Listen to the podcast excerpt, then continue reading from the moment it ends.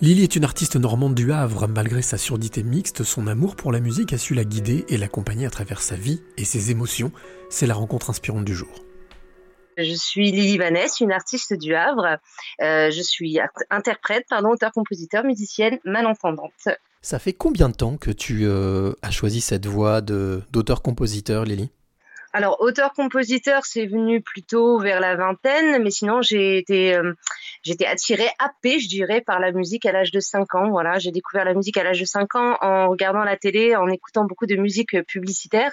Et euh, du coup, sur mon petit clavier que mes parents m'avaient offert à 5 ans, j'ai commencé à reproduire les musiques que, que j'entendais à la télé, mais du coup, de façon comme un puzzle, en fait, comme un puzzle sonore. Pendant que les enfants aiment bien reconstituer un puzzle pièce par pièce, un puzzle visuel, moi, j'entends chaque note et chaque note pour moi correspondait à une pièce du puzzle que je cherchais à assembler dans le bon ordre. Voilà.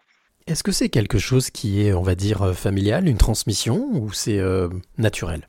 Je pense que alors il y a beaucoup de musiciens dans, ma famille, euh, accordéonistes, euh, violonistes, euh, voilà. Mais ça je l'ai su euh, à l'âge adulte.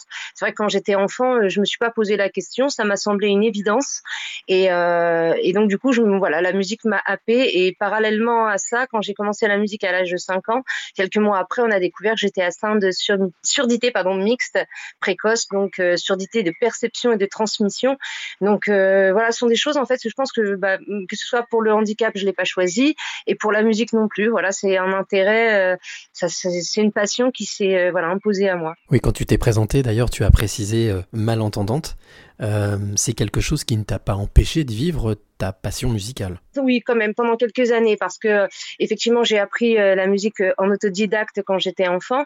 J'ai continué à persévérer, mais je savais très bien que je pourrais pas faire d'école de musique, d'études, pardon, de musicologie, d'école de musique, parce que je me disais que surtout quand on, se remet, on se remet en arrière dans les années 80-90, c'est vrai qu'il n'y avait pas toute la technologie comme euh, il y a aujourd'hui pour faire de la scène avec des ear monitors, des retours, des choses comme ça. Donc je me disais que ce serait pas possible de le faire en, professionnel plus tard. Donc j'ai appris en autodidacte vraiment pour mon plaisir et surtout je voulais mémoriser chaque note du piano parce que je me disais plus tard je vais plus les entendre, surtout les notes très aiguës ou très graves et donc il faut que je les mémorise de façon à pouvoir continuer de jouer même en les entendant plus.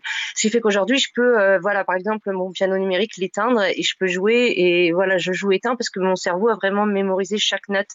Donc euh, ça me permet de, faire ça. Donc j'ai arrêté la musique voilà vers la vingtaine d'années, mais je me suis consacrée pendant une quinzaine d'années au spectacle transformiste avant de revenir à mes premiers amours finalement, la musique aujourd'hui. Quelle est la place de la musique dans ta vie au quotidien?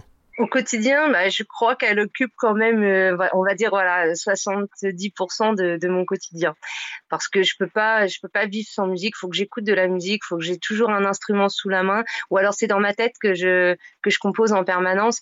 Donc euh, voilà, elle occupe vraiment une très très grande place parce que la musique permet de transmettre des émotions, qu'elles soient positives ou négatives. Quand on est content, on chantonne, on voilà, on est on est joyeux, euh, c'est sur un air musical.